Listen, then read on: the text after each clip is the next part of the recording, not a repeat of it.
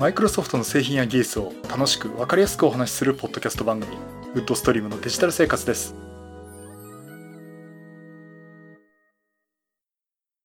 第499回目の配信になります。お届けしますのは木澤です。よろしくお願いします。はい第499回目になります。この配信はクラウドファンディングキャンプファイアのファンクラブにより皆様のご支援をいただいて配信しております。今回も安根さんはじめ合計8名の方にご支援をいただいております。ありがとうございます。ご支援の内容に関しましては、この番組ウェブサイト、windows-podcast.com でご案内しております。もしご協力いただけるでしたらよろしくお願いします。また、リスナーの皆さんとのコミュニケーション場として、チャットサイト Discord にサーバーを開設しております。こちらは、ポッドキャスト番組、電気屋ウォーカーと共同運用しております。よかったら参加してみてください。Discord サーバーの URL は番組ウェブサイトにリンクが貼ってあります。はい、ということで、えー、っと、皆さんお待たせしました。えー、っとですね、なんでお待たせしてるかっていうとですね、実は今回、初めてのライブ収録ということで、えっ、ー、と、 Discord のチャンネルと、もう、あの、これ録音もしつつですね、 Discord のチャンネルにも流して、まあ皆さんには突っ込み入れていただくと いうことでね、進めていきたいと思います。まあ、あの、初めての試みなんで、うん、ちゃんと取れ、取れてるっていうのがね、先にあるんですけどね、えー、そんな形でね、進めたいと思います。でですね、あの、今回、えどんなお話するかというと、まあ、冒頭言いましたように、499回目になるんですね。ってことは、来週、うまくいけば、500回目の配信になるんです。あの、で、これと同時にですね、えっ、ー、と、来週で、そうですね、これね、実はあの、来週で、この番組、配信10周年、満10周年になるんですね。えっ、ー、と、初めての配信が2009年8月23日になります。で、まあ、第4土曜日ぐらいっていうことで、まあ、10年だろうということで、えー、10周年になります。で、10周年と同時に第500回ということで、まあ、記念になるかどうかわかんないんですけど、えー、来週迎えますんで、まあ、その前っていうことでね、まあ、お話ししたいのは、まあ、この10年間って、こう、マイクロソフトと付き合ってきて、こんなこともあったねって話をちょっと振り返った話をしたいなと思っています。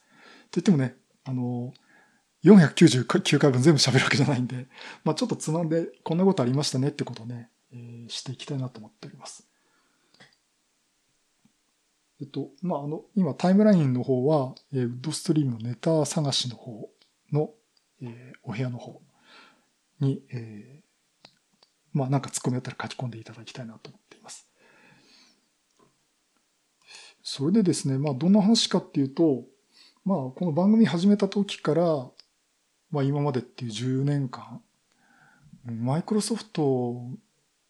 のやっぱり10年間でもあるんで、まあ、全部をカバーしてるわけじゃないんですけどね、私はどっちかっていうと、Windows 10だとかサービスとかのクライアントより、で、コンシューマー寄りのお話をしていて、で、じゃあ、エンタープライズ向けのね、その、サーバーだとか、クラウドだとかっていう話はまた別にあるんですけども、そっちの話はあんまあんましてなかったんですね。で、やっぱり聞いていただく方っていうのはやっぱりコンシューマー寄りっていうかね、こう趣味で、例えばデジタルガジェット好きとかね、そういった方も聞いてると思い、多いと思うんで、まあ、Windows ネタを中心に話をしてきました。で、そもそもこの番組を始めたところから行くんですが、これね、ことあるごとに話したり、まあ、いろんな他の番組ゲストで出た時にも話をしてるんですけども、えっ、と、これ、もともとはですね、あの、ポッドキャスト始めようと思って始めたっていうわけじゃなくて、あの、最初ね、ウォークマン買おうとしたんですよ。音楽聴こうとして。で、ウォークマンを買おうと思って、ヤフーオークションで中古で探してたんですね。そしたらたまたま iPod Touch が目について、ああ、アップル製品ねって。で、当時やっぱり私アップル製品全然使ってなくてですね。あの、昔、互換機は買ったことあるんですよ。あの、パフォーマーとか出てるような時期に、えっ、ー、と、なんつったかな、あれ。アーパス、なんとかっていう、あの、UMAX のマシンですね。えそれを使って、アップルの製品使ってたことあるんですけども、まあ、使ってみたら、Windows と大して変わらないじゃんっていう、なんかすごく Apple の製品って夢みたいな話を聞いてたんで、で、どんなすごいのかと思ったら、変わんないし、あんまり変わんないし、で、そうですね、互換機ありましたね。で、結局その、まあ、自分にはあまり合わないなっていうところになって、しばらくアップル製品使ってなかったんですね。で、まあ、まさにその、あれですね、アミリオの時代かな。だからスティーブ・ジョブズが戻ってくる前の話ですね。というところで、で、そういったところでそのオークションで iPod Touch 見つけても、うん、まあなんかなと思いながら、でもこれ確か面白そうなんですよね。当時やっぱり iPhone がもう出てたんで、で、まあ多分入札してもダメでしょうってことで、とりあえず入札したんですね。そしたら大抵こういうのってあの他の人が高い値段つけて落札されちゃうんで、まあ冷やかしで半ば入れてみたんですけど、そしたらなんと落札できてしまいまして。びっくりですよね。あの、普通だったらこれもう締め切り時間でどんどんどんどん値段が上がるんだけど、偶然誰も買わなくた、買わなかったのか、一人いたのかな、それでも追い越しちゃったら買えちゃったっていうところで。で、買ったらね、本当はウォークマン欲しかったんだけど、これキャンセルするわけにいかないなって、なんか悪評価ついちゃうなと思って、まあ、いいかってことで。えっ、ー、とね、確か iPod Touch の2代目かなんかかな。あの、19,800円で買いました。あの、で、買ってみて、まあびっくりですね。こんなにあの、ユーザーインターフェースが洗練されてて、あ、これアップル製品ってこんなやっぱりすごいんだと。で、やっぱりマイクロソフトの製品も結構面白いんだけども、これはなんか、人が直感的に使える以外のなんなんかがあるなっていうとこすごく思って。じゃあまあ付き合ってみますかってやったところで、で、このポッドキャストっていうのがあったんですね。で、ポッドキャストってすぐ前、あの、真鍋香織がですね、あの、ちゃんとプロ、プロがですね、あの、東京なんとかってポッドキャストやってて、一時期ウォークマンにダウンロードして聞いてたことなんですけど、それ以外はなんか素人、まあ私も素人ですけど、やってるポッドキャスト番組聞いたことあるんだけど、まあ録音の品質悪いし、何喋ってるかよくわかんないし、あ、素人やっぱダメだなっていうふうに、まあ実際自分がそう思ってて。で、まあ番組聞き合っちゃって、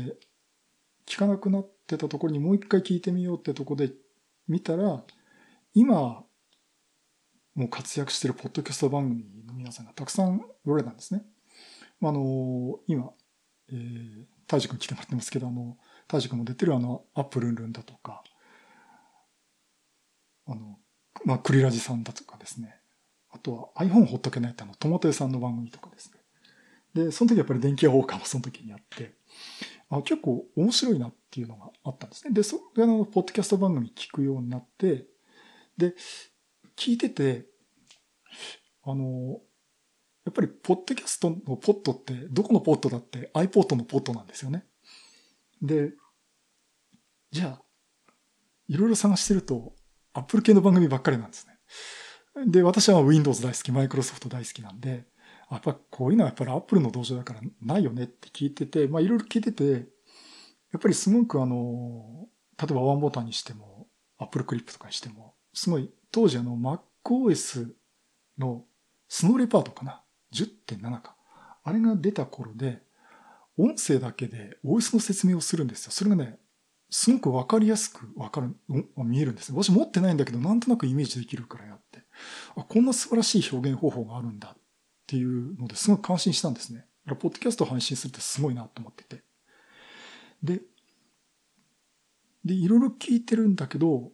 あの、マイクロソフトをディスる番組も結構ありました、ぶっちゃけ。なんだこの野郎っていうのが、結構10年前だけど根に持ってるようなところがあってですね。まあ、それいいんですけども。それ以外は、あの、マイクロソフトの製品って、まあ、俺たちには関係ないよねっていうスタンスだったですね、皆さんね。うん。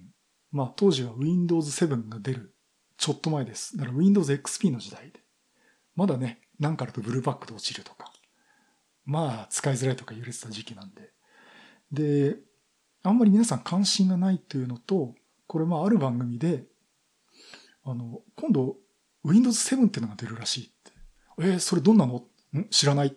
言って、そこで話が終わっちゃったんですね。いおい、ちょっと待って、ちゃんと説明してくれよって思ったんですけども、結局、皆さんそういう認識しかなくて、あ、これは誰か喋んなきゃっていうところで私が喋り始めたっていうのが、このマイクロソフト系の番組のことの発端なんですね。で、あの、まあ、それ以外にも実はもうデジタルガジェットを話すとか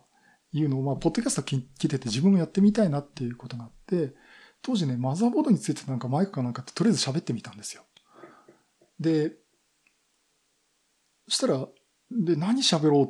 てことで、とりあえずじゃあ、デジカメとかね、携帯電話だとか、えー、そういったデジタルガジェットの話をしようってことで始めて、まあ、途中から今の事情があって Windows っていうかマイクロソフト系の番組になったっていう感じです。え、ということで、ウッドストリームのデジタル生活っていうのは、デジタルガジェットを話しますという番組名なんですね。あの、番組の Windows の話と全然違う番組名がついてるんで、あんまり気づかれないんですけど。まあ、そんなのがありました。そうですね。あの、今、タジ君書いてますけど、あの、Windows 7出るよってだけだったんですね。で、ちなみに、この番組どこかっていうと、クリーラジでした。まあ、逆にあの、確かね、BJ さんがね、え、Windows 7で出るんだって言ってて、で、もう一方番組やってた、今辞められちゃってますけど、その方が、うん、なんだかよくわかんないんだっつって終わっちゃったっていうのがありまして。えー、ありました。で、えっ、ー、と、その時に、で、ウッドストリームって何だっていうのがあるんですけども、あの、ネタはね、ブリヂストンと一緒です。で、あの、要は、木沢なんですね、私の名前ね。で、木を直訳するとウッドで、沢は、まあ微妙だけど、まあせせらぎみたいな意味で、ストリームっていうことで、で、ウッドストリームっていうことで、えー、ウッドストリームのデジタル生活ということにしました。当時あの名前って、木沢って名前出してなかったんですね。だから一時期あの、ウッドストリームさんっていうような言われ方してたんですけど、いづらいだろうなと思ってたんですけどね。えー、途中からも木沢にしてやっていました。で、このウッドストリームっていうのをみんな知らなかった。何の意味か知らなかったんです。なんか格好つけてるなっていうふうに思ってたんですけど、これね、あの、バックスフェイス FM でもご活躍の松尾さんがですね、バックスフェイス FM で確かドリキンさんが、ウッドストリームのデジタル生活っていう番組があってってやった時に、ああ、ウッドストリーム、木沢だからウッドストリームかって言ったのが松尾さんが初めて。まあ、初めて傷がついてもらったのが松尾さんだっていうね、えー、ことがありました。まあ、そんなことで、えー、番組始めまして、えー、まあ、最初ね、5分間。で、やっぱりみんなもラジオ番組やるって、大体持つのね、10分しか聞かないよってみんな。ね、今ね、3時間4時間のやる番組もあって、私に楽しみに聞いてますけども、まあ、そのなってまあ短めにやろうって言いながら、つい喋っちゃうと5分じゃなくて15分、20分、30分。多いと1時間っていう感じで喋っちゃってます。で、あの、割とね、きちっとした時間じゃなくて、だいたい30分ぐらいっていう、まあ、好き勝手に喋ってるという感じです。で、始めたのが、これね、第1回の配信が、実はこれ Apple 製品の話なんですね。iPod Touch を買ってしまいましたっていう、えー、タイトルです。で、その次が、これ、リコのデジカメですね。CX1 って私持ってたんですけど、えっ、ー、と、CX1 とかね、あと、プレイステーション3が新型で出ますとかね、いう話と、で、ここでやっと次にね、Windows 7のエンタープライズの評価版が使えますよなんていうところも始まって、で、その後も iPod とかも話して、あと携帯電話も話しました。で、実際話し始めたのが、えっ、と、本格的に、で、Windows の話をちょこちょこし始めて、本格的 Windows の番組にしたっていうのが、えっ、と、10月25日、第9回目の Windows 7発売記念特番っていうところから、もう、多分ここのオープニングタイトルからマイクロソフトの製品や技術を楽しくわかりやすくお話しする番組ですっていうふうにね、切り替えてお話をしました。あ、えー、今タイムラインで、松尾さん鋭いですねって。もう思いました、あの時ね。松尾さん鋭いって思って。えー、思いましたね。さすがだなっていうところで。もうね、本当にあれ、ありがたかったですね。うん。あと、そうですね、あの、最初、今、タジ君言ってましたけど、最初どういう番組するっていうのもね、あんまり決まってなかったっていうか、まあ、とりあえず喋ろうで喋り始めたってとこありますよね。だ多分ね、性格的にはこれ電気屋ウォーカーにかなり近い内容の番組だったのかなと思います。で、あの、これ Windows 7の話をした時っていうのが、結局その2009年の10月に Windows 7が発売になったんですね。まあ、テスト版っていうのはもう結構私も使ってたんですが、で、その頃に、えー、始まってた、私より2ヶ月ぐらいも早く始めてて、電気屋ウォーカーで、えー、コーヒーさんが Windows 7の話をしてたんですね。で、これも確か10月の初めだったか11月だったと思うんですね。で、聞いてて、すごいわかりやすかったんですよ。うん、自分でも一生懸命喋ったつもりだけど、このコーヒーさんっていうの説明すごいなっていうのがあって、で、ここでコーヒーさんにメッセージを、メールだったかな？なんかわかんないけど、なんかでメッセージを送って、木沢と申しますって、そのコーヒーさんの Windows 7の解説、大変詳しくて、あの、勉強、あの、勉強になりましたって面白かったですって言って、そこでコーヒーさんとの付き合いが始まったっていう、えー、ところがあります。で、ちなみにあの、大樹くんは、えっ、ー、と、なんだっけ。あの、クリラジのイベントがありましたよね。アップルの銀座でやったの、Say at 2っていうイベント。えっ、ー、と、その時の二次会っていうか、懇親会の席で同じテーブルに確か大樹くんと隣同士があったか同じテーブルでね。で、ポッドキャストやってるんですよ、つって、ああ、あの、電気屋ウォーカーの、つってそこからあの、お話をさせてもらいました。という ところでね。まあ、あの、あの時から付き合いで、ね、この前の結婚式にも呼んでいただきましてね。まあまあ、やっぱり人付き合いって思ってね、こう、長く続くと嬉しいなと思ってます。まあ、あの、そういうのがあってですね。で、その後のこの番組としては、あの、Windows 7の話をずっとしてました。やっぱり発売したてでいろいろ話すネタもあって、で、あとは Windows 7だけじゃなくて、ポケット Wi-Fi って当時 Wi-Fi ルーター、モバイル Wi-Fi ルーターが発売されたとか、ネットブック買いましたとかね。そこら辺のあの、パソコンの話も含みつつ、まあ、マイクロソフトの話中心に話をしていました。というのがやっぱり2009年のスタートですね。で、この2009年って結構ね、えー、ポッドキャスター第3世代って言われてる、ところがあって、この前後で、えっ、ー、と、トマト屋さんのの iPhone ほっとけない。まあ、ほっとけないラジオって番組やってて、iPhone ほっとけないっていう、あの、iPhone 3GS を初めて日本で手にしたっていうか買ったのがトマト屋さんなんですね。で、トマト屋さんが確か当時あれ、誰だっけ？なんとか屋さん。あの、ほら、誰、だっけ？あの、半沢直樹の奥さん役やってた人ね。えーと、いかん、どう忘れちゃった。あの、と、あの、なんか並んで写真撮っててっていう、確かアップルストアだったかで写真撮ってたっていうのを覚えてるんですけど、まあ、初めて iPhone3GS を使ったっていう iPhone ほっとけないっていう番組もあって、あと電気屋ウォーカーにしてもあるし、クリラジのアップルルもあったし、で、聞いてて、あとその、私が配信した3ヶ月後ですか、11月に、あ、そう、上戸彩さんです。失礼しました。そう、上戸彩さん。うん。と、トマト屋さんが写なんか写真写ってるのをなんか見たことあるんですけど。で、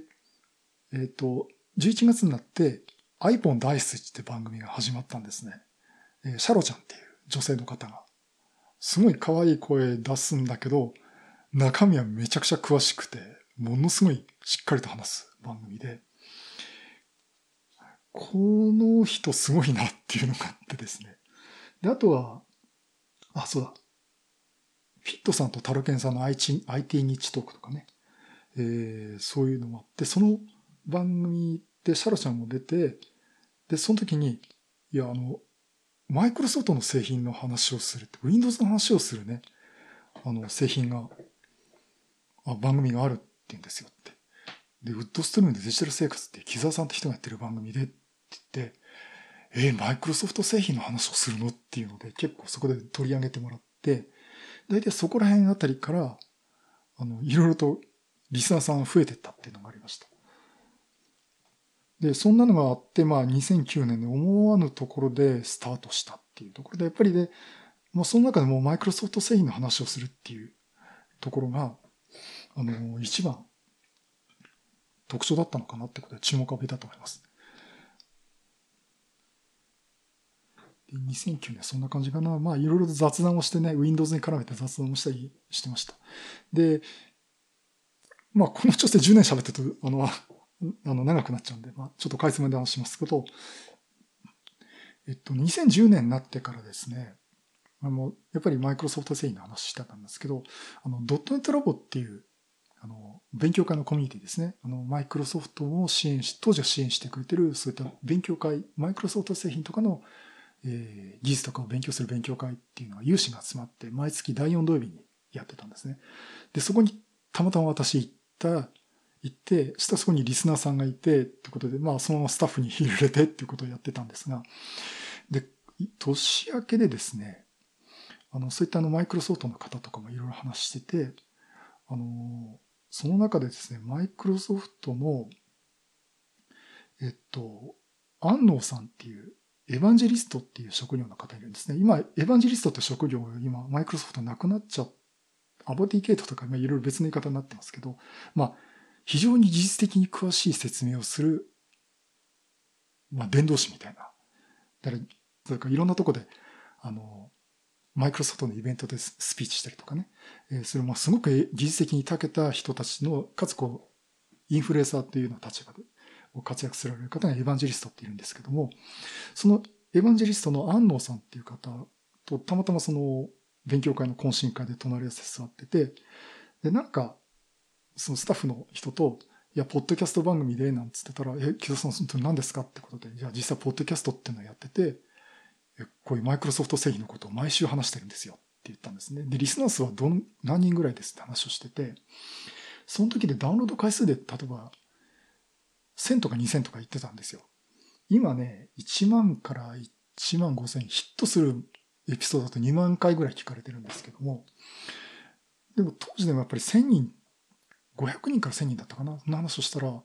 いや、これ相当な発信能力ですよ。ってことで、その安納さんってマイクロソフト安納さんってことすごく評価してくれて、で、マイクロソフトには MVP っていう、モーストバリアブル、バリュアブルプロフェッショナルっていう、その、そういった個人の活動を発信する人を表彰する制度があるんですと。で、木田さんそれ応募してみませんかってことで、えー、応募したっていう、そこから僕、マイクロソフトとの付き合いが深くなっていったっていうのがあります。で、安納さんのね、上司の長坂さんって方がおられるんですね。あの、当時、あの、まあ、部長さんでおられまして。で、この長坂さんっていう方は、ポッドキャストを大変よく聞かれてる方で、あの、クリラジも聞いてるし、電気屋ウォーカーも聞いてるっていうことで。で、その安野さんが多分、翌日、会社で上司の長坂さんに、この木沢ってすごいのがいるんですよって話をしてくれて、さらにあのマイクロソフトのオフィシャルなブログにでますね、こういったマイクロソフトの情報発信するポッドキャスト番組やる人がいますっていう、もう紹介もしてくれました。で、あの、長坂さんはそれよりずっと、もう10年以上のお付き合いになります。あの、一回番組にも出ていただいたことあるし、まあこれからもちょっと出ていただければなと思ってるんですけども、まあそんなことも言ってました。で、やっぱりその時もやっぱり2010年っていうのは、あの、まあ、地道にね、マイクロソフトの話をしてたっていう感じです。あ、そうです。今タイムラインで、シャロちゃんの情報量すごいですねって。そうですよね。うん。あの、今、ポッドキャストやられてないんですけど、あ、いや、119マークやってるか。あの、たね、あの、配信回数少ないですけど、まあ、すごい中身の濃い話をするし、普段ツイッターでも、どっからどうやってこの情報を集めてきたんかいっていうやつをもうボンボン投げてるんですね。本人ね、連連続して投げるとフォロワー数が減るなんて笑ってましたけど、あの情報発信能力すごいですよね。もうあの、やっぱり同じ情報発信する人間として見ても、もう素晴らしいです。脅威ですよ。うん。で、あと今、大治君からも言いましたけど、あの、こういったイベントってどんどん顔出した方がいいです。あの、本当にね、今もね、YouTube とかやられてますけども、逆にその、安野さんってマイクロソフトの方から、アクティブディレクトリーっていう、まあ今、もう、クラウドの技術とかにも発展してますけど、そういった技術があって、それがちょうどその時10周年記念だ。そのイベントにも来てください。つって呼んでもらって、レポートしたりとかね、そういうことをしてました。で、あの、やっぱりその以降ですね、やっぱ2010年とかも、あの、地道に Windows の話をずっとしていきました。うん。で、やっぱりね、今はもうクラウドのなんだ、AI だとかいう話になってくると、あのやっぱりみんなが求めてるもんって、みんなが目の前で使う Windows だったり Surface だったりするんですよね。うん、で、今ね、マイクロソフトの方向性がちょっとね、クラウド寄りっていうか AI とかブロックチェーンとか寄ってるんで、ちょっとやっぱり自分のやってることと違ってきてるかなっていうのがあるんだけども、ちょっとやっぱり私としてはそこを体制を崩さずに、こう、始めた頃のやっぱり Windows の話とか、みんなが目の前で使うことっていうのをこう中心に話していきたいなっていうのはね、まあ今でも思ってます。まあそんなところでね、あの、やってたんですが、えっと、面白いのがあの、2010年の4月1日配信、第29回っていうのがあるんですけど、実はこれ第29回2回配信してるんですね。えー、一つは、第29回という数字で29と書いた配信会。それともう一つ、29回で漢字で29って書いた配信会があります。えー、29回の2はエヴァンゲリオンの2号機の2って書いた。10はの捨てるっていう字に、9は、まあ9だったかな。という番組で、これ何かっていうと、エイプリルフル特集で iPad 買いましたっていう番組です。あの内容でした。で、これ2010年のね、何月だっけな。日本では多分6月とか9月だったかと思うんですけど、あの iPad は発表あったんですよね。で、その時に、えー、っと、海外輸入した、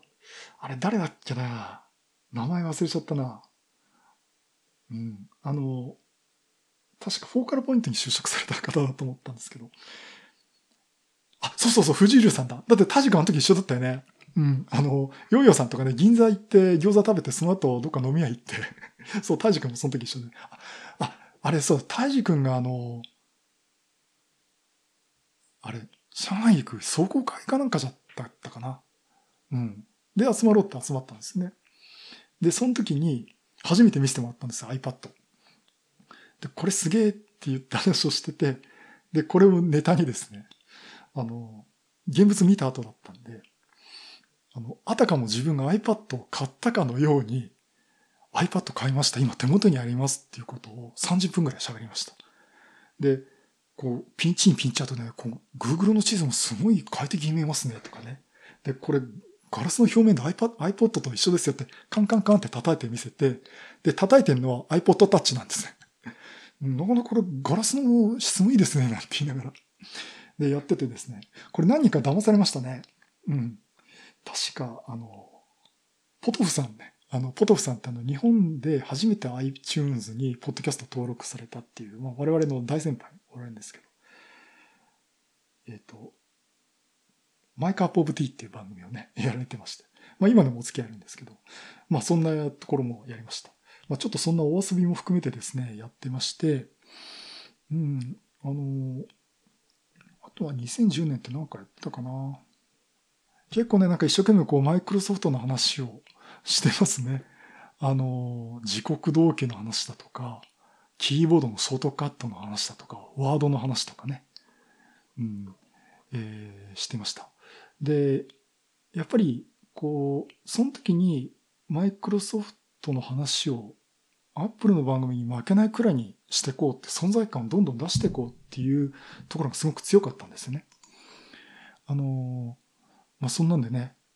まあ、本当にずっと Windows 7の話とかをしていました。2010年はそうでした。で、あの、これね、ターニングポイントの一つになったのが、あの、リスナーさんからですね、Windows ホームサーバーの話もしてくださいよって言われたことがあって、で、Windows ホームサーバーって名前を聞いてたけど何っていうのがあって、で、で、これでね、あの、そこで知って入れてみたんですね。で、すごく面白かったんですよ。複数のディスクをまとめて一つのディスクに見せる機能だとかっていうのがあって、これは面白いやっていうことで番組でも説明して、それだけじゃなくて、ドットネットロボ勉強会でも、もうスライドを100万ぐらい作ってですね、喋ったりとか、で、あとそのマイクロソフトの MVP の、で、その時にあの、Windows ホームサーバーの MVP の皆さんともお友達になりまして、あの、すごくね、これあの、リスナーさんからのリクエストありがたかったで、ありがたかったですね。うん。ということをやってました。で、で、ちょっと MVP の話になっちゃうと、2010年で1年間活動、あれね、1年間活動してると、その内容が評価されるってことで、とりあえず1年経ってないけど、とりあえず応募だけしてみるかと応募したんですね。したら1回目落っこっちゃいました。あの、評、対あの、受賞できませんでしたっていうことで、で、3、3ヶ月後にもう一回応募したんですね。あの、当時その3ヶ月ごとに受賞タイミングがあって、まあ今ちょっと違うんですけど、で、4月に応募して7月で起こって、7月にもう一回応募して、10月1日で、あの、マイクロソフト MVP を受賞できました。まあ、嬉しかったですよ。うん。もうね、この回が何回だったかな。えっ、と、第53回か。もうね、やったやったと。ただただもう、この期からドヤ顔を始めたっていう話なんですけど、そうですね、もう今ね、ちゃんと表彰されると嬉しいですよ。誰かにこう認められると嬉しいなっていうのがあって。で、あくまでも、それ目的ではないんですけど、マイクロソフトが、ポッドキャスト番組っていうのをやってて、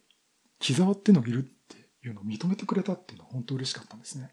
で、さらに嬉しいのが、日本マイクロソフトじゃないんです、これ。アメリカのマイクロソフトなんです。が、評価してるんですね。あの、受付は日本マイクロソフトがやって、日本マイクロソフトの皆さんが英訳をして推薦状なりにこう付け加えてもらって、アメリカの本社に、の MVP 事務局に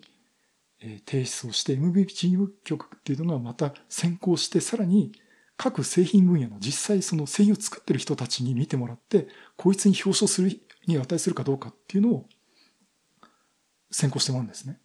で、世界で4000人、日本で200人。今ね、200人ちょっと切っちゃってるんですけど、そこ、そういう審査を通ってるんですね。うん。あの、まあそういうのがあって、これあんまり話するとね、あの、自慢話すんじゃねえってね、怒られたんですけど、あの、まあ、当時はね、こう、ポッドキャストを聞いてもらってる皆さんが、本当あの、おめでとうございますって、やりましたね、木田さんとかね、他の番組でも、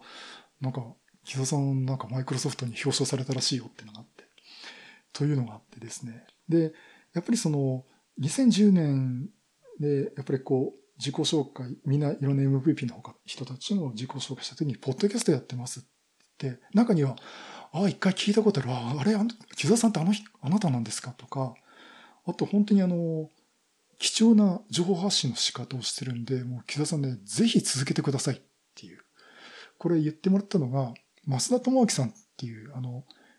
プログラム開発されてる方、あの、100の極意とかってこう、本があるのご存知ですかね？まあ、この番組でよくお名前出してきてね、今はもう本当冗談言い合ったりの、一緒に飲んだりとか、ね、勉強会とかしてるんですけども、その方に、やっぱりこういうのって続けるのがすごく難しいんだと。頑張って続けてよっていうほど、まあ、励ましていただきまして。まあ、そういったね、応援してもらって、まあ、続けさせてもらってました。それがあと2010年かな。で、2011年になっても、相変わらず Windows 7と、あとは、えっ、ー、と、Windows ホームサーバーとかね、あとは、Windows Live って、まあ、あと OneDrive の前身になった SkyDrive だとかっていう話もして、結構その、マイクロソフトでみんな知らないかもしれないけど、こういうのがあるよって話をすると、意外とそれ知りませんでした。じゃあ、早速使ってみましたってところで、あの、Mac ばっかりすごいと思ってたけど、Windows 7もすごいんですねっていうのを言われ始めたってところで、なんかこう、自分としてもね、なんかうまくこう伝え役目果たしきれてきたのかなと思ってきた時期でした。あとそうね、2011年っていうとあの、東日本大震災ね、えー、あって、あの時はね、結構悩みましたね。番組こんなんで、この状況でね、配信していいのかっていうのがあったんですけど、やっぱり他の人から、いや、木田さんこういう時だから普通に配信した方がいいって言われて。で、あの時もやっぱり通常配信はしました。ただ、あの時は BGM 一切なしで、あの、今この地震が起きてる状況で、あの、例えば電気系統、どういうふうに扱ったらいいとかね、停電の対応だとかとか、あとは、その、マイクロソフトが、その東日本大震災にとってどういった対応を取ってるか、ボランティア活動してるかとか、どうやって支援すればいいとか、あとは、まあ、あの、節電の話もあったんで、Windows 7を効果的に使うと、こうやって節電ができます。つまり、ハイブリッドスリープですね。もう私も何度も言ってるんですけど、スリープ状態にして電源を落としても、その状態はちゃんとハードディスクに取ってあるんで、読み出すにハードディスクからデータを読み出す時間はちょっとかかるんだけど、すぐ復帰できますと。だから、こまめに電源切るっていうか、ハイブリッドスリープでちょっとずつスリープにすれば、すごくあの、電源、電気代節約しながら Windows 7を効果的に使うことができますよって話をね、結構しました。これやっぱり Windows 7っていうのはそれに合ってたっていうのはね、すごく思いました。で、その2011年なんですが、ここですごい事件が起きるんですね。すごい事件と、多分この喜びと悲しみを後でどんだけ味わったかという話で、2011年4月だったかな。ウィン、マイクロソフトがスマートフォンを発売します。その名は Windows Phone ということで、Windows Phone 7っていう名前でですね、えー、Windows、iPhone で当時あの、しょぼかったんだけど、Android があって、に対抗しうるマイクロソフト製のスマートフォンが出るっていうことで、これ Windows Phone って書いてます。これはね、やったっていう感じでした。で、あの、当時ね、あの、日本マイクロソフトに高橋忍さんってエヴァンジェリストの方がいて、で、その高橋さんが、まあ、忍さんがですね、Windows フォンをたくさん持ってたんですよ。LG だとかいろんなメーカーのやつがもう当時出てまして。で、それを使って、えっ、ー、とね、IT メディアのオルタナティブブログ私書いてて、忍さんもオルタナティブブログ書いてて、その集まりに行った時に、Windows フォンたくさん持ってきて、並べて使わせてもらったんですね。で、やっぱりあの、Windows モバイル、Windows CE とか Windows モバイルの印象でこう、Windows のそっくりの画面をペンでタッチするっていう印象があったんだけど、そうじゃなくて、四角いタイルが並んで、でさらにこう横に帯を巻くように、えー、巻物のように情報を展開できるとか、この四角いタイルがちょうど指でタッチするちょうどいい大きさだとか、そのタイルの中にメールが何通届いてるかって情報も書かれるとかね。あとその people って機能を使って、そのアプリケーションじゃなくて誰と連絡取りたいかって人と人のコミュニケーションっていうのを中心に考えた新しい考え方で組まれてるスマートフォンだっていうのを本当に見せてもらって、もうそっから Windows フォンの虜ですよ。で、ワンショップモバイルっていうあの海外のサイトがあって、そっからの個人輸入でね、買いました。Windows フォン7を。で、まあいろいろあったんですけど、そこに結構いじってね。うん。えー、楽しみました。あ、そうですね。今、イクラムさんがね、Windows モバイルでウィルコムの003ってね、出てました。あと、00シリーズね、結構ありまして、確かに003ね、あれ良かったですよね。で、あれもこうペンでタッチするっていうのがあって。うん、で、やっぱりでもあの時思ったのが、みんな Windows 本って言うと、ワードとか Excel 動くのとかね、あの、秀丸動くのとかね、年賀状印刷できるのとかねっていうのがあって、まあ、なかなかあの、分かってもらえないなってところがありました。で、あの、もともとはこの Windows Phone って、Zoom っていうあの、音楽プレイヤーがあったんですね、マイクロソフトで。その Zoom のインターフェースが元なんですね。あの、Windows Phone 自体は Windows モバイルの6.5まで出たチームを一回解散して、全く新しいチームで、あの、開発をしたっていう。で、その時のユーザーインターフェースも、 Zuneから持ってきたインターフェースでタイル。で、あの、メトロインターフェースってありました。メトロっていうのは、あの、東京のメトロです。つまり東京の地下鉄って、ね、すごい複雑ですよね。で、どこ行きっていうのが、記号と分かりやすいこの色を使ったアイコンで表示してるんですね。例えば東西線これに乗るとか、どこ行きっていうのを、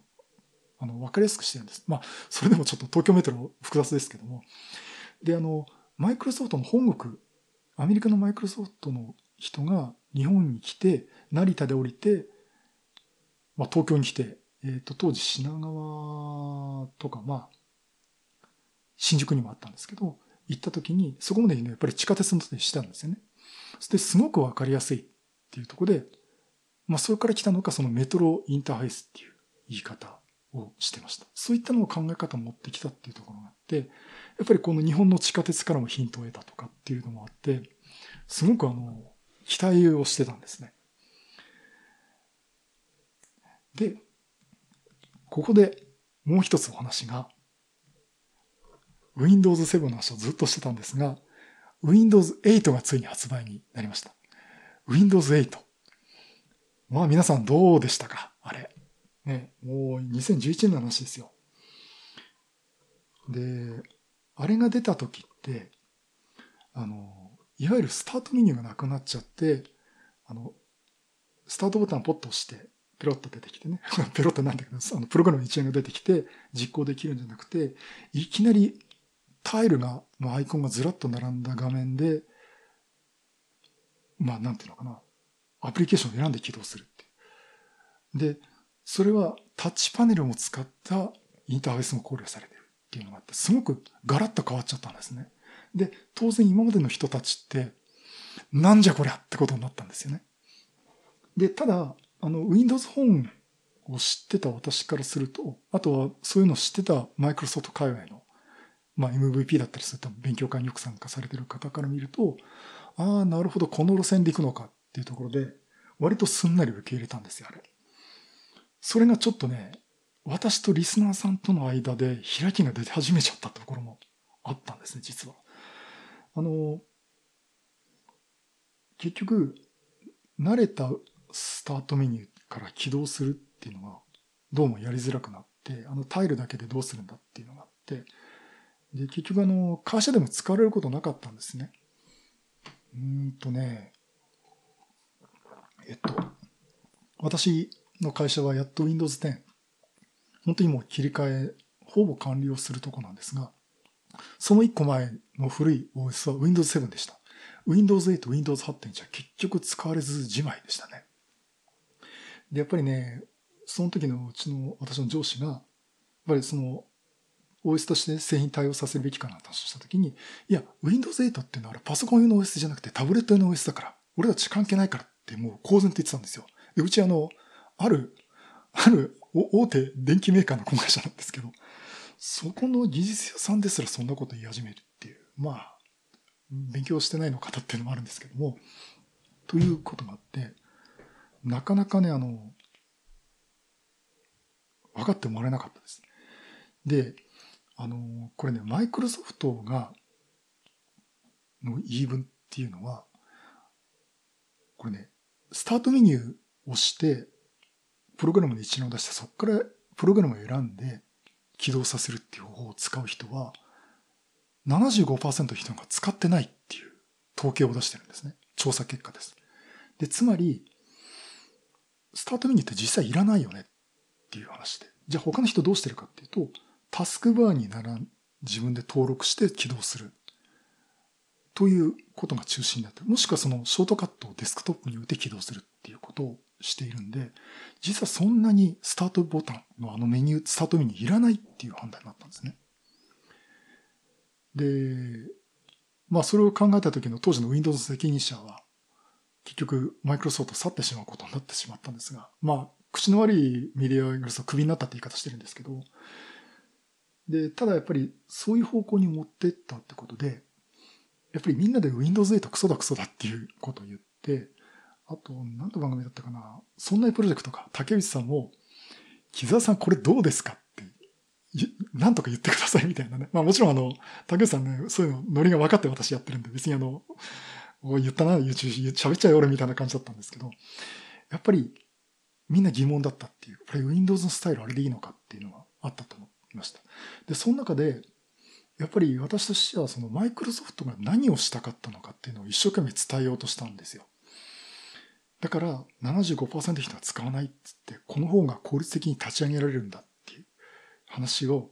して、で、さらに、あれ本当は何を狙ってたかっていうと、全デバイスでの全てのデバイスで Windows が共通に動くってことなんですあの、今ユニバーサル Windows プラットフォームって形でね、あの、Windows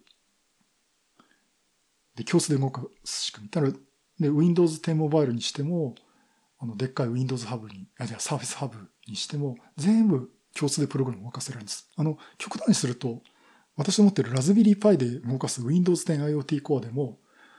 あの、ブラウザも動くし、UWP で作った GUI のアプリとかも使える、使えるんですね。例えば、あれデジタルサイネージとかにも使えるんですよ。というとこまでやって、つまり、すべてのマシンで Windows 動かそうっていう作戦の一つだったんです、あれは。だから、当時のマイクロソフトのある方に言わせると、あのお話を聞くと、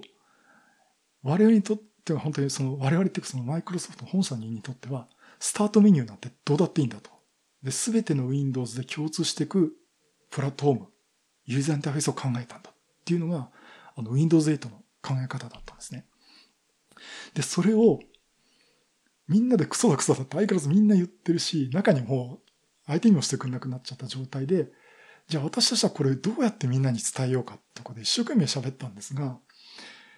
結局その、木田さん無理して喋ってますねとか、あなたマイクロソフトがカラスが白いって言ったら白って言うんですか？とか、結構ね、会社で Windows 7使ってるんですよって、何？あなた Windows 8がいいとか言ってんですか？っていうとこも結構言われて、まあ苦しかったですね、あの時ね。2011年、2012年の頃でした。あので、それを聞いてるマイクロソフトの方も、木澤さん申し訳ない。でもありがとうっていうふうに聞いてたっていうのをね、ご一段で聞きました。まあ、そういったところもあって、まあ、あの、あの年っていうのは Windows 8は、まあ、ある意味苦しめられたところもあるんですが、やっぱり自分でもいろいろこう喋る、喋ろうとすること、一生懸命こう考える機会になったと思います。うんでね、やっぱりマイクロソフトの中でもあの意見と分かれてて、これがいいんだっていうとこあるけど、でもちょっとなって実際思ってる人と、後になって Windows 10の時に、いや、あの時ひどかったですねって人が中にいたりとかですね、結構意見も分かれてました。うん、で、ただ私はあの、これずっと前にバックスペース FM にゲストで出してもらった時にドリキンさんに喋ったことがあるんですけど、私としてはあそこをどんどんどんどん突き進めて、スタートメニューなんて復活させてほしくなかったんですね。Windows を変えてみせろと。君たちの理想っていうのをちょっと俺たちに示してくれというところがあって、期待してたんですけど、やっぱりね、あの、営業サイドから言うと、スタートボタンがない Windows 売れませんっていう話が結構出てたという話も聞いてて、結局 Windows 10では、あの、Windows 8のタイルのインターフェースは残しつつも、スタートメニューを残した、復活させたっていうことをやってます。で、えっ、ー、と、なんだっけな、コネクトだったかな、そのテクノロジーカンファレンスで、当時のスティーブ・バルマーだったかな、あの、Windows 10でスタートメニュー復活させたっつったらね、来場した人から拍手喝采だったんですよね。いや、君たちそこで拍手喝采じゃないだろうと思ったんですけどね、やっぱりちょっと Windows の変化っていうのをもっとみんなで付き合っていきたかったなっていうのは当時私は思ってました。ちょっとね、今の Windows 10のスタートメニュー入れて、ちょっと今でも歯がゆい感じがするとかあるんですね。うん。で、えっ、ー、と、うん、それだとやっぱり Apple っていうか Mac も今使ってますけども、Mac だってスタートメニューないですよね。で、あの、これなんて言うんだっけ？ランチャー、ランチパッドか。あ、ごめんなさい。そう、ドックね。あ、今、タジ君が言ってました。ドックに、いわゆるあの、Windows で言ってもタスクバーなんですけど、ドックに使い、よく使うアプリケーション並べるかして、まあ、起動してるっていうことをやってて、別にスタートメニューなくても皆さん使ってませんよね。これがまさにそれを物語ってるんですよ。だからマイクロソフトの判断で実はアップルと一緒だったっていうところもあるんですけども、あとはこれ Launchpadか。あの、これでプログラム起動してましたよね、私はね。で、あの、私あの、ユームグってあの、アップルのユーザーズグループで、あの、こうスライド使って喋った時に、アプリケーション起動しようとした時に、えっ、と、 Launchpadを立ち上げて起動させたら、みんなびっくりしたんですね。あ、ランチパッドからアプリ起動させるやつ初めて見たっていうんですね。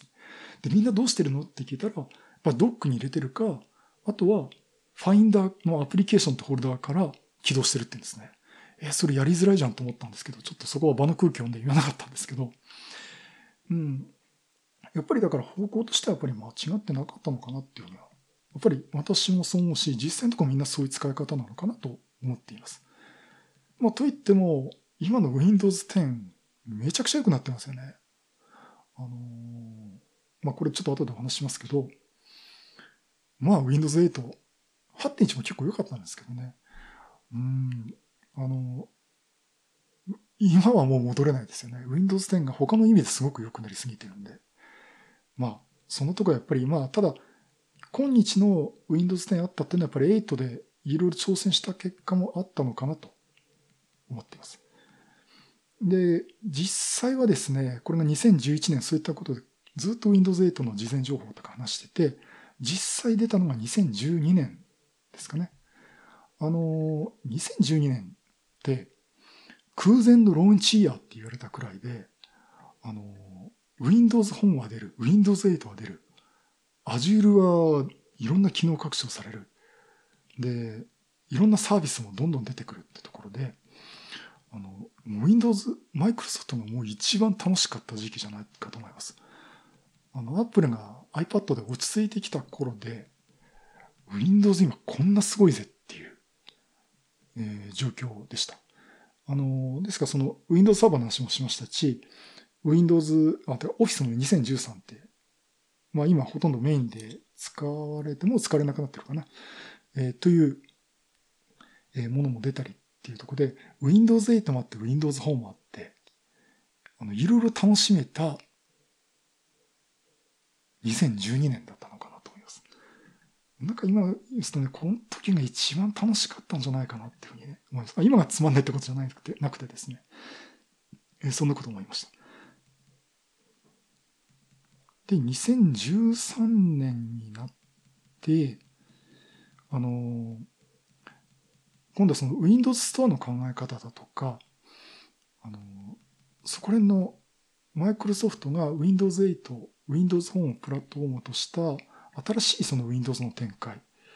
まあ Apple Store、Apple の App Store みたいなアプリケーションをダウンロードできる仕組みっていうのがやっぱマイクロソフトができて、どんどん進めていくっていうことが、今マイクロソフトがどんどん変わり始めたっていう時期だったと思います。そしてですね、あの、その中で、マイクロソフトが、あの、ついに発売を決定したものがあります。サーフェスですね。えっ、と、マイクロソフトサーフェス。サーフェス RT とサーフェスプロ。この2機種というのを発表しました。で、これ、2013年にえっ、ー、と、日本正式発売、日本でも正式発売ってなってて、まあ、2012年からね、やっぱりその空前のロンチアって楽しみだったうちの一つがやっぱりサーフェスだったりするんですけども、で、これが、まあ今じゃ大ヒットですよね。あの、当時はそのサーフェス RT っていう、Windows RT っていうのがあったんですね。これあの、ARM アーキテクチャを使った Windows マシン、Windows 8の RT 版、RT とかね、Windows 8の WinRT っていう、その、どの CPU のアーキテクチャでも動く Windows の仕組みが Windows RT っていうのがあって、その RT を取って Surface RT っていうのが出てました。で、これがその iPad とはまた違うパソコンでキーボードのカバーになって付けられるっていうもので、Surface RT と、あとは通常のインテルプロセッサーを乗っけた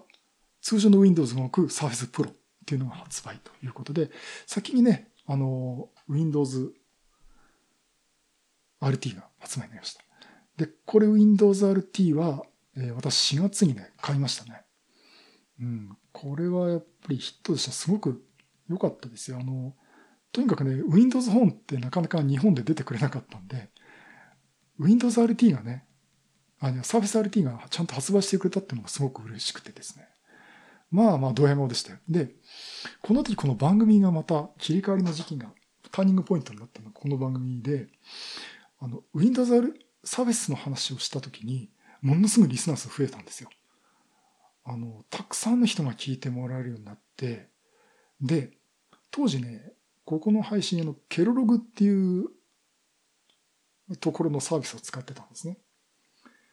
で、今、なくなっちゃったかな。もう、あの、経営母体も変わってってことで、えー、あったんですけど、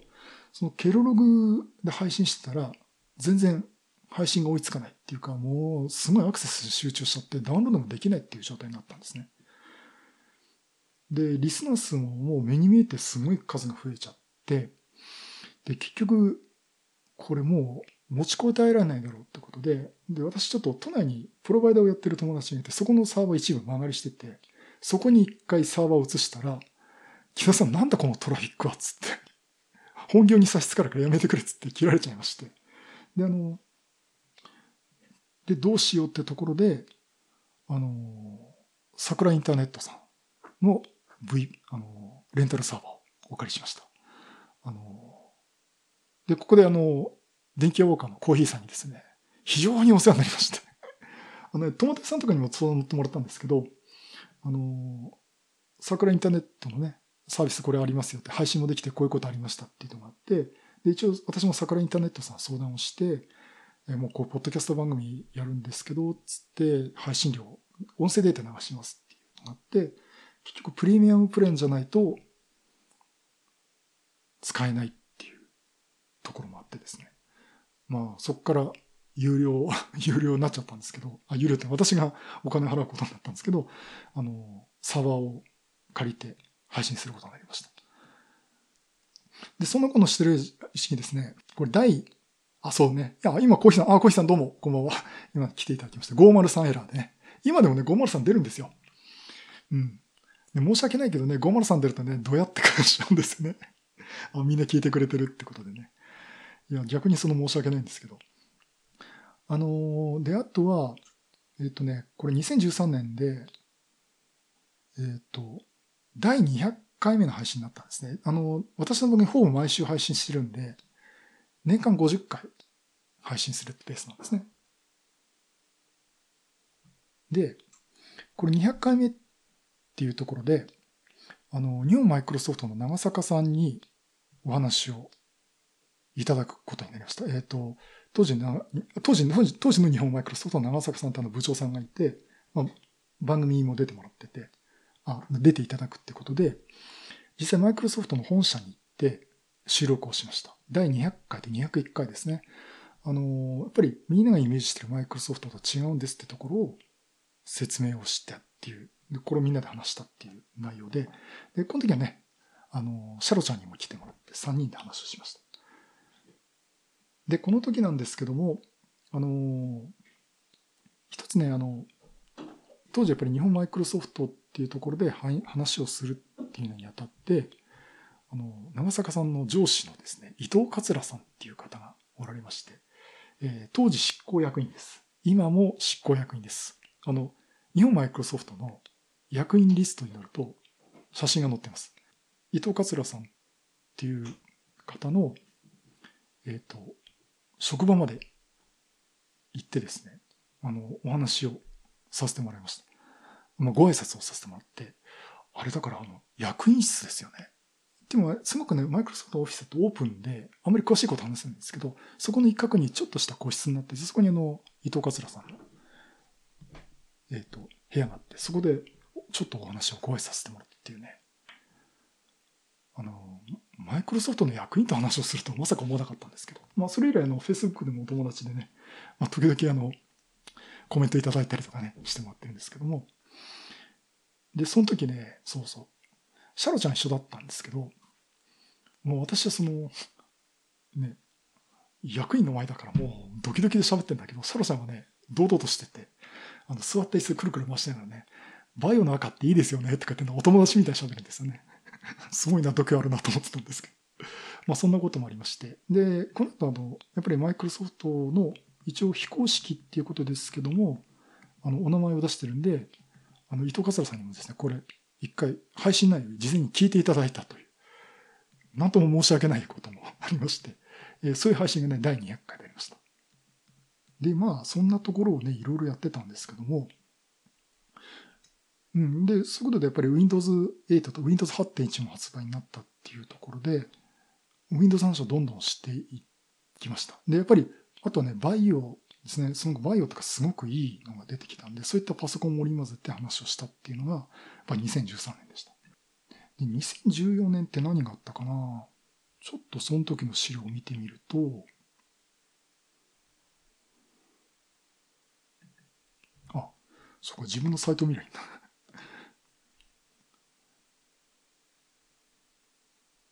結構ね、実際ね、この間って、あの、割とずっと Windows の話をし続けたっていうところもありましたし。あ、今ね、コーヒーさんから、マイクロソフトの任意をゲストに呼べるのは木澤さんぐらいだと思うっていう。あの、うん。まあ、もう今ね、お友達なんでね、あの、気軽に出ていただけたところもあるんですけど、あの、実際、あの、マイクロソフトの方とも、ポッドキャスト番組に出させてくださいって話は、ね、結構ありました。まあ、なかなかね、私も腰が重くてっていうところって申し訳なかったんですけど、あの、出ていただくことなかったっていうかね、があったんですけどね、まあ、ちょっと今後の機会もあればぜひ、あの、お話できればいいかなと思っています。うん、あとはね、そう、2014年ってやっぱりソニーがね、あの、パソコンを一回その撤退するっていうか、そのバイオの事業を変えちゃうっていうのもあったりとか、いうのがあって、結構そこら辺のその、マイクロソフトだけっていう話ではなくなって、えー、たと思います。あとあれか、2014年っつったら、あの、ポッドキャストックっていうのイベントがありましたね。あの、秋葉原のちょっと外れにあるイベントスペースで、いろんな番組が呼ばれて、あの、呼ばれてとか集まって、えー、公開収録するっていうのがあったんですね。うん、まあ、あの、私その時、その、えっと、そんなプロジェクトだとか、えっと、あの、リンゴ踊るサラダなろわすとかね。まあ、そこらの皆さんと一緒に出させてもらって、あの、ポッドキャスト、あ、いくらさんもいらしてたんですね。うん。そうそう、大樹くんも上海から来てて、そう、あの時大樹くん一緒に昼飯食いましたよね。あの、Google グラス持ってましたよね。うん。あの、収録終わった後にね。あの、そうそうそう。うん。で、あの、行って、あの時ね、やっぱり、その前の年のポッドキャストック2013っていうのがあって、うん、あれね、ちょっと話がこれ微妙なんですけど、私、あの、呼ばれなかったんですよね。ちょっと事前に話あったって、ちょっといろいろ裏話あるんですけども。で、2014年は、ちょっと私をこう押してくれる方がいて、出させてもらうことになって、で、やっぱりその前の年の状況聞くと、もうみんなでワイワイ騒いだり、中には歌を歌ったりとか言って、その、みんなでワイワイ楽しむような公開収録でしたと。で、いや、木田さん、あれ、なんかね、行かなかったって言ってたけど、あれ、木田さんの番組には多分あのイベント合わないよっていうふうに言われたんですね。実は私のごく親しい一部の人から。ああ、そうか、つって。うん、でも確かに後で収録見ると、あ、これは多分私のノリじゃないなと思ってたんですけど、ただ、翌年呼ばれてですね。で、そんなに、そんなことない人だったかな。竹内さんが、ね、あの番組で、木沢さんはどうやって盛り上げるんでしょうっつね、半ばあの、冗談半分に笑ってまして。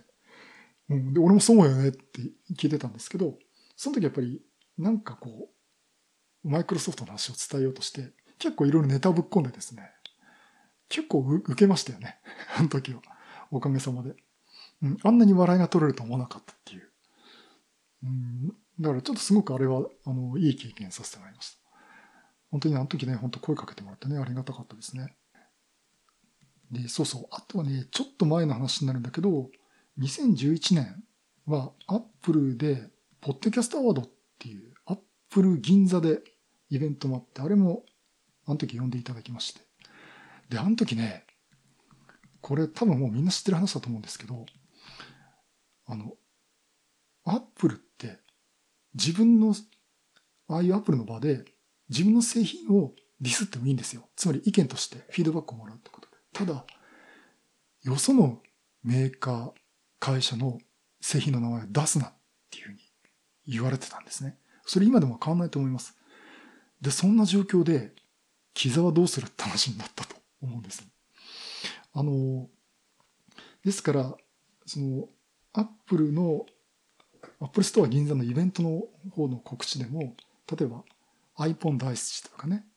あの、ユーマンポッドキャストだとかっていうのは、アップルの番組ですっていう紹介があったんだけど、ウッドストリームのデジタル生活の番組紹介は、マイクロソフトの製品や技術を楽しく分かりやすくお話しする番組ですじゃなくて、デジタルガジェットを紹介する番組ですっていうふうに変えたんです。あの、その説はいろいろとスタッフの皆さんね、あの気を使っていただいたんですけど、えー、というのがあって、じゃあどうしようっていうところがあって、当時私 Windows フォン持ってたんですよ。あの IS-12T って東芝富士通から出てたね、やつがあって、あの、で、事前にですね、あどうぞヨーヨヨさんだったかな、ヨーヨーさんだけじゃなくてみんなからも、あ、みんなから別に私に向かってじゃなくてみんなに対しての注意事項で、くれぐれもアップル製品以外の話はしないでください。じゃあ俺どうすんだよって思ってたんですけど。で、本当にね、アップル製品以外の名前一切出しませんでした。あの、マイクロソフトの話をするっつっても、タロケンさんがこうみんなを紹介してくるときに M 社としか言わなかったんですね。まあそういうのがあって、で、その時何をしたかっていうと、シャロちゃんと、とかと、タロケンさんとかとこうグループで、あの、お話をするっていう場だったんですけども、あの、その時に、話の流れで Windows フォンの話をしたんです。一瞬 Windows フォン、あの、黄色いやつが目印だったんで、一瞬パッと見せてさっと探したんですね。で、Windows フォンの話は一切しなくて、新型の OS を受けたスマートフォンっていうのもありますと。こういう特徴があります。つって、まあ、こんな話はしねまいた方して、してこいなんて言われそうですね。つって笑いを取ったなんですが、あの時に Windows フォンチラッと見せたんですね。多分 Apple でそんなことやったのは私が最初で最後じゃないかなと思うんですが、まあ、あの時のね、スタッフなわてよってかね、みんな、スタッフって我々ね、登壇してる人、さっと見せた時に、みんなビクッとして、みんなアップルのスタッフの顔見るんですね。こいつやりやがったなっていうのがあって。で、まあ、そんぐらい冗談分かってくれるんだろうっていうのし、まあ、私はアップ、ね、アップルストア、あの、出禁になってもいいやと思ってたんだけど、まあ、ちょっと本当にみんな迷惑かけちゃいけないなと思って、ちょっと賭けだったんですけど、うん、ただあの時は、あの、アップルの方もね、大変失礼しましたって言ったら、あの、まあまあまあ、つって面白かったですよって笑って過ごしてくれたんで、まあ良かったんですけど、まあそんなこともありました。ちょっとそれ話しとれちゃいましたけど。で、そんなところでですね、やってるうちに、えっと、2014年と、あとじゃあ2015年まですっ飛びしますと、あの、いよいよね、Windows 10の話が出てくるんですね。その2014年から。で、当時その Windows 9と言われてたやつが、どうも Windows 10となると。というところと、何よりもすごいのが、あの、インサイダープレビューっていう名前のもとに、事前にもうパブリックにベータテストをやる。で、それをフィードバックして、どんどん、さ、例えば半年に1回とか3ヶ月に1回の更新でどんどんどんどんバージョンアップし続けますっていう。まあ当時、てかもう昔から言われてたのはアジャイルっていった開発技法をかなり大規模にやる形で、えー、Windows をリリースしていくっていう形に変えますっていうのが Windows 10になりました。まあ、スタートメニューうんぬんって話はね、先ほどお話した通りなんですが、で、これが出た時はやっぱり次の波が来たなっていうのがあってですね、これがその第300回ぐらいですね。見せてもらおうか、新しい Windows の性能とやらをというタイトルでお話をしました。で、えー、ここからもう Windows 10話をずっとし始めて、やっぱりその、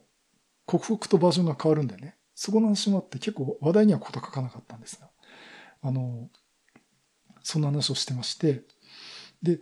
ぱりね、この年でやっぱり一番嬉しかったのが、Windows 本、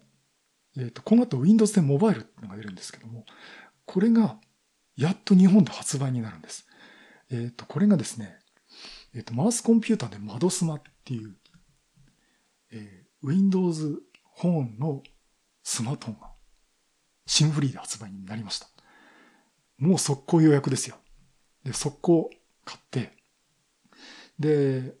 発売日にマイクロソフトにみんなで集まって、窓スマ発売記念パーティーをやったっていうの。これがね、やっぱ楽しかったですね。で、この後、あの、ニュアンスネオとかね、あと、バイオホーム一回アンドロイドで出たんですけど、その後バイオフォンも出たし、何社かから出ますね。やっぱり Windows フォン、あの、小さいとこも含めてですね、えー、出始めました。で、やっぱりね、そこで、あの日本マイクロソフト社員限定でルミア800-830っていうやつが、マイクロソフト社員限定、機種限定で技的を通して使ってるとかっていうのがあって、これはやっと Windows フォンが立ち上がるかなっていう機運があったんですね。でも、あ、そう、フリーテルからも出てましたね。で、そういったところがあって、ものすごく盛り上がった年です。ただ2012年以来で、次の波が来たのはこの2015年でした。で、これがあの、すごく楽しかったっっていうのが何よりもあったんですけども、あとはもうずっと Windows 10とかの話をし続けてた、えー、覚えがあります。で、あの、2016年か、になってから、あの、これ初めてね、UMAG ってあの Apple のユーザーズグループ、まあ昔からお付き合いあったんですね。もう今じゃなんかもうどどっぷり使って写真のサークルになってんじゃないかっていうくらいなんですが、えっと、ユーマグで、えー、木田さん登壇してくださいって、あの、ちゃんてつさんって当時の会、当時、今の会長ですけど、えー、頼まれて、えっと、マイクロソフトの話をユーマグとアップルのコミュニティで話すっていう機会をいただきます。で、以来ですね、今3回目か4回目かな。あの、毎年春先になるとお話をさせてもらってます。えー、ということをやって、やっぱり、あの、なんか、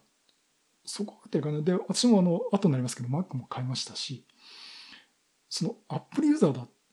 Windows ユーザーだっていうね、という垣根を喋ること自体はですね、すごくダサいなっていうふうに思ってましたし、あの、若い人、当時の若い人、例えば20代、30代の人って、そんなのあんまり気にしないんですね、今時ね。で、Apple だ、Microsoft だってごたごた言ってたって、いうのは本当に私より上の年齢層の方で、まあそんなこと言うのもあんまりバカバカしいなっていうか逆にそういうこと言うの恥ずかしいなと思うようになって、冗談で言う以外は、あの、マイクロソフトとアップルを変に比較するような話をするのやめたんですね。あの、ネタにはしますよ。あの、しょっちゅうね、ヨーヨーさんとネタにしてましたけど、えー、そういうのもやってました。で、あの、その中で、ユーマグに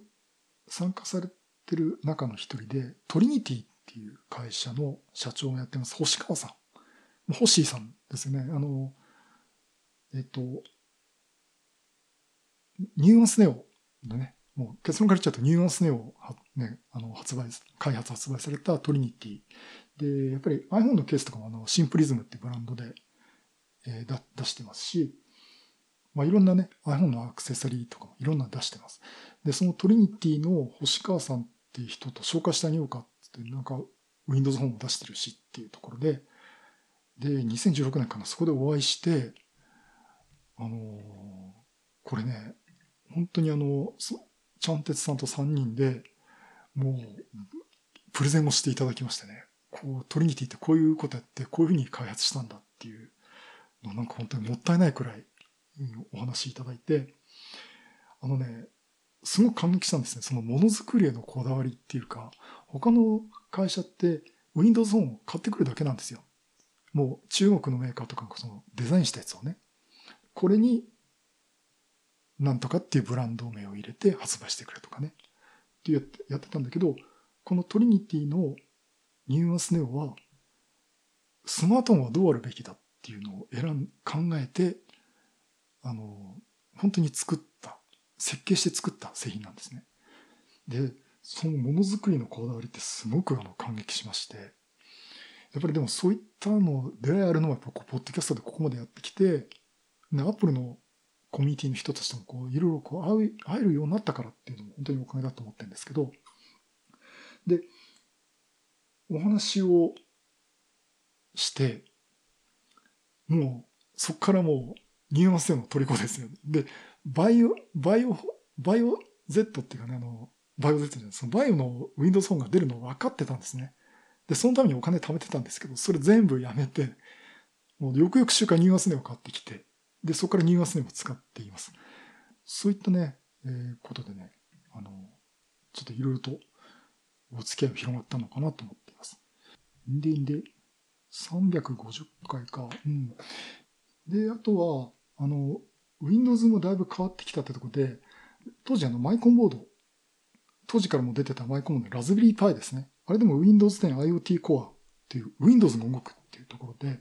実際私も Windows 動かしました。今手元でも動いてます。えー、ということで、まあ、マイコンボードとか IoT 関係も手を出してって、そのうちですね、あのこうマイクロソフトの方でも流れがどんどん変わっていくんですよ。っていうのは、あの、クラウド中心になっていくんですね。うん、で、これがその2016年が、あの、2017年にかけてですね、これだいぶ走って、もう最後の走っちゃいますけど、あの、クラウドを中心とした話になってきて、であとはその Windows 10の話もしてたんですけども、ネタ的にですね、ちょっと停滞気味になってたっていうのが、ここ2017、8、9年ぐらい の感じになってきてるんですね。でもやっぱりその間に、サーフェスプロも、あの、どんどんモデルがってきて、今第6世代ですよね。サーフェスプロ6が出てます。やっぱりサーフェスプロが出るたびとか、あとサーフェスラップトップだとか、サーフェスブックだとか、マイクロソフトはその、クラウドも力を入れる一方、そういったデバイス関係も力を入れて、あの、展開していくってとこで、結構これのね、パソコンの話もさせてもらいました。あの、うん、結構それに支えられたとこありません、この番組はね。で、実際今私もあのとサーフェスはサーフェス RT 買って、サーフェス RT2 を買って、あとはサーフェスプロの第5世代、えー、も買ってっていうところで、あの、代々サーフェスも使ってます。で、あとね、その中で2016年のうんと年末だったかな確かに仕事がものすごい忙しいっていうか、まあ、自分でしくっちゃったところなんですけど、の後で、ちょっとノートブックをパワーのあるやつ1台買おうってしたんですね。当時まだサーフィス RT2 だったんで。で、その時に Mac 買ってみようかなと思ったんですよ。で、今使ってる Mac なんですけど、これがですね、結局その、みんなびっくりしましたね。Mac 買うって言い出したっていうところで。本当ですかつって、当時ね、あの、私 MacBook Air を買おうとしたんですよ。そしたら、あの、何かしてきたが、木田さん何寝ぼけてるんですかと。あなた MacBook Pro にしなさいって言われて、やっぱり、あどうせ買うなら MacBook Pro かなってところで、えっと、考えてたところにもうすぐ MacBook Pro 新型出ますよってところで、えっと、2016年、レート2016っていう、あの、いわゆるバタフライキーボードになった最初の MacBook Pro ですね。えー、これを買いました。で、理由は何かっていうと、これだけそのマイクロソフトがサティア・ナデラ以下、あの、変わっちゃったんですね。スティーブ・バルマーからサティア・ナデラに変わった時に、あの、会社ごとそっくり変わった感じがするんですね。マイクロソフトの社員もびっくりしてるっていうところで、で、その中で、機能的だったアップルが完全に味方に取り込んでるんですね。敵っていうか、まあ、競合者ですね。コンペティター。あの、スティーブ・ジョブズが亡くなった時にビル・ゲイツがツイートの意味で我々はいいコンペティターでしたと。本当に、えー、そういう話をしてて、やっぱりそのコンペティターって名前が、あの、呼び方が一番合ってると思うんですけども、あの、そういう立場であるんだけども、もう、アップルの製品だから、マイクロソフトの製品だからっていう以前に、今 Mac を使っとかないと、これ、後で経験できないぞと思ったんですね。で、このタイミングで、サービスブックを買うか、サーフェスプロにするか、バイオにするか、MacBook Pro にするかってすごい何ヶ月もないんでいろんな人に相談して、で、結局買ったんですね、MacBook Pro。うん。これあの これまあ、ご本人も冗談で言ってるんですけど、あの、あの、日本マイクロソフトのね、あの執行役員の伊藤桂さんが、あの、たまたまマイクロソフトで、私が勉強会で、あの、行った時にちょっとお会いして、木田さんはどうして MacBook Pro 買われたんですかって言われて すいません、つって。まあ実はこういったね、やっぱりこう経験することは重要だと思いまして、ってすごく真面目に話して、いや、それ本当そういいことですねって話をいただいたと思うんですけども、あの時はさすがにドキドキしましたけどね。やっぱり、あの、すごく経験するっていう意味ではこれ買ったと、良かったと思います。あの、今まで40年ぐらいね、パソコン、40年も言ってないか、あの、使ってたけど、その中の5本の指にの一つに入るパソコンだと思います。本当に素晴らしいと思いますよ、これは。うん。で、今のその MacOS X っていう、その、私が始めたその漢字トークとか、MacOS7.6 とかね、MacOS8 も使ったかな。の時とはまた全然違う、あの、マッキントッシュっていうか Mac なんで、これはあの、すごく、あの、いい買い物したと思います。うん、ただね、その後ね、あの、有名な話ね、あの、この MacBook Pro 入れた革の中に、あの、タンブラーに水を入れて入れてて、そのタンブラーの蓋が緩んでて、水浸しになっちゃって水没させてですね、ほぼ交換っていう、あの、話がありました。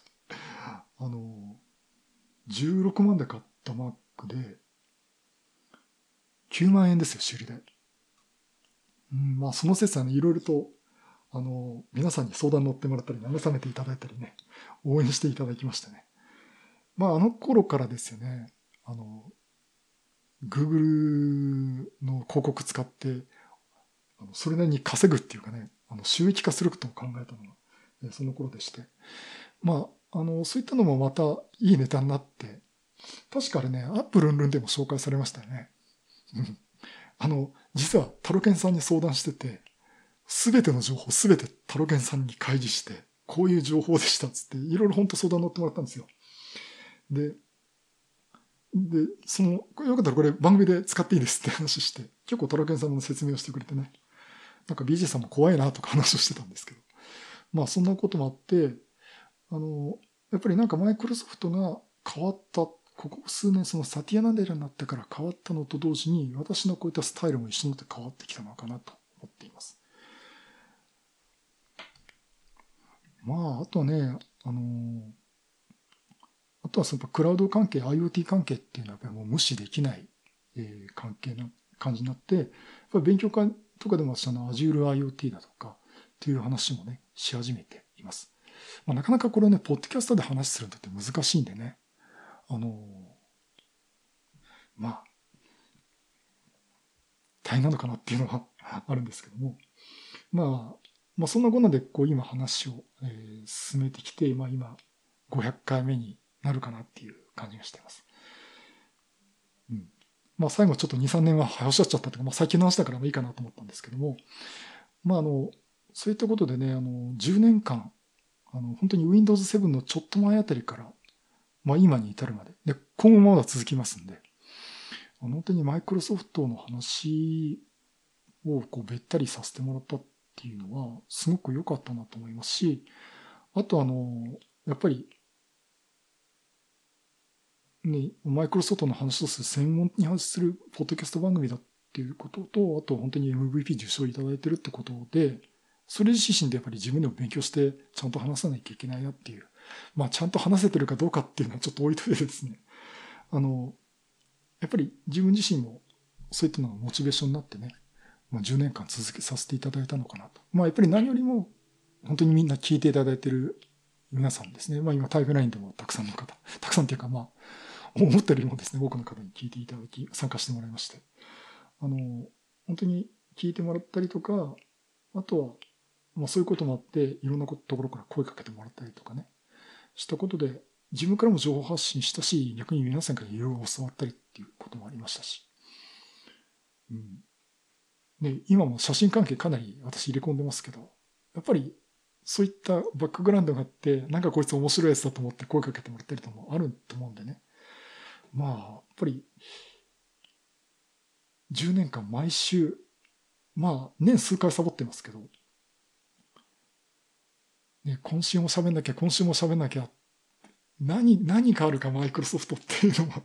結構ネタに苦しむところ多いんですけどね。えー、まあ続けさせてもらって本当良かったなと思ってます。で、やっぱりマイクロソフトの社員の方も、木田さんよく毎週ネタありますねって、いや、あんたの会社だろっていうツッコミがあったんですけど、えー、とこもあってね、まあ、あの、マイクロソフトの社員の方とも仲良くさせてもらってますし、まあ、今後あの、逆に、まあ中にね、そういった話をするんで、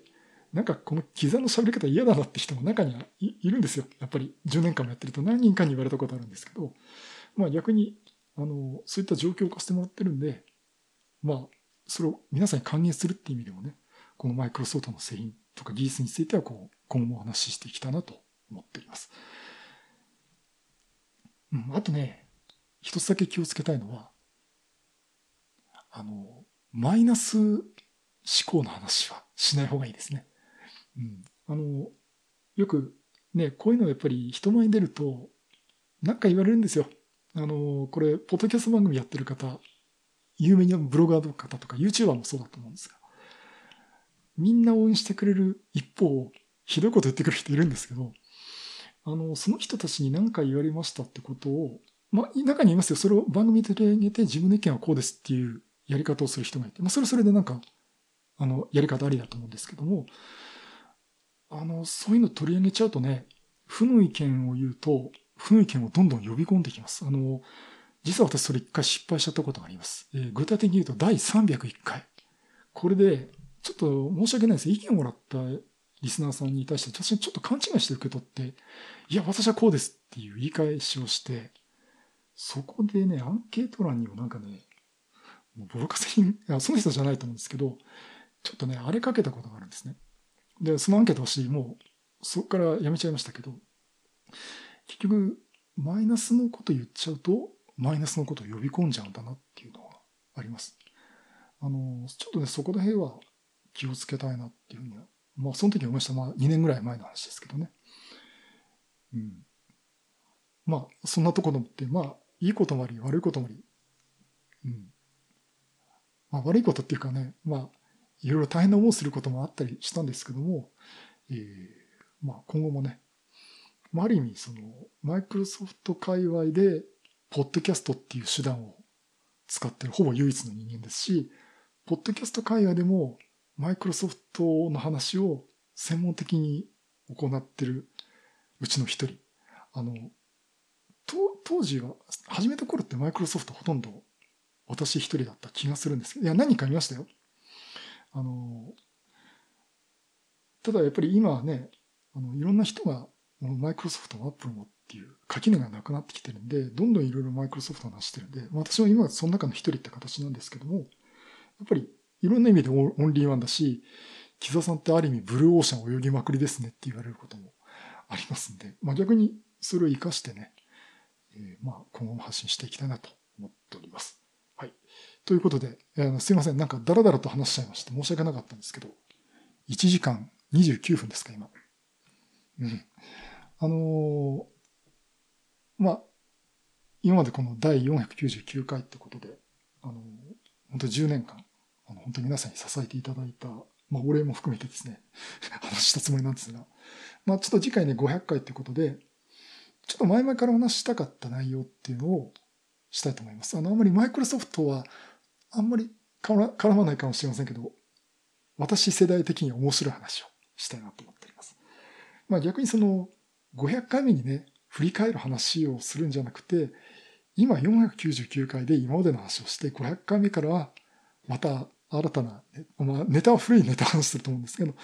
また切り替えてね、これからの話もね、していきたいなと思って、まあ、締めっぽい、中締め、中締めってわけじゃないんですけど、第499回は、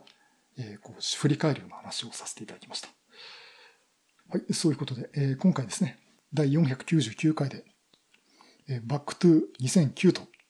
いうことで、えー、お話をさせていただきました。はい、第499回は、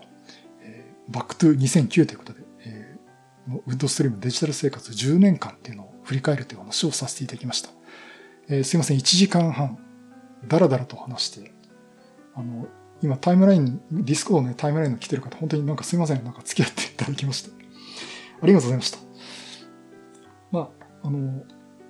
なんか他にもね、いろいろこう喋りたいことあったんですけど、えっ、ー、と、中にはちょっと今話した内容ね、カットするかもしれませんけどね、一部ね。えー、ちょっとご容赦いただきたいなと思っております。えっ、と、あ、どうもありがとうございました。あの、皆さん来ていただきまして。うん。で、特にね、こう今、あの、ポッドキャストって、始めた頃の我々第3世代の後の第4世代、第5世代かな。あの、なってると思うんですね。で、この前あの、ある、この業界、いわゆるこのテクノロジーの情報発信とかするような、まあ、コミュニティ関係のこう人から言わすと、今、ポッドキャストっていうのは結構やっぱり暑くて、アメリカでもやっぱりその交通手段が車だとかなんとかって話なんで、アメリカでも入ってるし、やっぱ Google にしてもね、あの、今になって、ね、Spotify だとか、あの、オーディオブックのところとかね、でもやっぱりポッドキャストって決して下火じゃなくて、いろいろ発展して、これからもやっていくでしょうと。まあ、YouTube ほどじゃないかもしれませんけどね。で、その中で今、テクノロジー系のポッドキャストっていうと、今ね、バックスペース FM とリビルド FM っていうのが、これが、この時代になってるっていうんですよ。ああ、なるほどと。で、やっぱり私も今グルドン参加させてもらってますけど、一大コミュニティですよね。あれを作り上げてしまった。結果的に、うん、なったっていうのはすごく面白いなと思うし、やっぱりちょっとね、そのディスコードを使ってるってところで、私もあのアイデア拝借させてもらって、あの、まあね、電気屋ウォーカーの、まあ、コーヒーさんとかね、タジ君とかみんなと、あの、ディスコード使ってこうやってお話もできるようになってるんで、まあまた新たなポッドキャストの楽しみ方ってあるのかなっていうところで、でも私の番組をね、あの、今後続けていきたいなと思っています。まあそういうことで、でね、今後はね、あの、やっぱ一人で喋ってるっていうのもあるんですけども、ちょっとね、何人か、あの、やりましょうって話は出てるんですよ。で、なかなか、えー都合つかなくてですね。えーそんなところもやって、中にはその一人で喋らないで何人かで喋るって回もあるかもしれません。そういったとこでね、あ、あと、あのー番組やってて思って、そう言い忘れてたの。あの、みんなに言われるのが、あの、一人でやるポッドキャストをやる人と複数人でやるっていう場合があるんですね。あの、この前もアップルでタジ君が出ましたけど、やっぱり何人か出ると、こう、モチベーションがお互い、こうね、新規者って続くって話もあるし、一方で私も一人でやると気が楽なんですよね。うん、あの、みんなの調整しなくていいやっていうのもあるし、あの、のどっちもいいのかっていうのもありますしね。あと、その、やっぱり、いろいろこう言われて悩むこともあるんですけど、悩んだ時に、本当に相談乗ってくれる人って、うん、あの、やっぱり同じポッドキャストをやってる人同士だと、やっぱり相談乗ってくれるけど、あとね、あの、すぐ熱心に聞いてくれるリスナーさんで、もう今本当に、それ以外のところのお友達付きある人とかも、いろいろ私の愚痴みたいなこと聞いてくれる人もいるけど、やっぱり当事者ではないんですよね。じゃそういう時にやっぱり同じ番組をやってる人とこう話ができたらいいなという時はやっぱりあります。だからやっぱり一人でやるっていうのもいいこともあるし大変なこともあるけど、うん、あの、まあ複数でやるのもね大変なこともあるし逆にそういったところでこうチームでやれるっていうのは素晴らしいことだと思いますしね。あの、やっぱりあの、ね、電気屋ウォーカーよく最近出させてもらってますけど、やっぱ楽しいですし、みんなで話すのもね。あの、まあ、よく言われるんですけど、まあ一人でやるのも、まあまあいいし、まあ今後その複数体制でやるかもしれませんというお話を、みんなになりの、でも、というようなね、お話をちょっともう考えております。はい。えー、ということで、えー、じゃあ第499回ということで、またね、次、次回、第500回で、えーお話をさせていただきたいと思います。はい、そういうことで、またいろんなネタを詰めてお話したいと思います。またよろしくお願いします。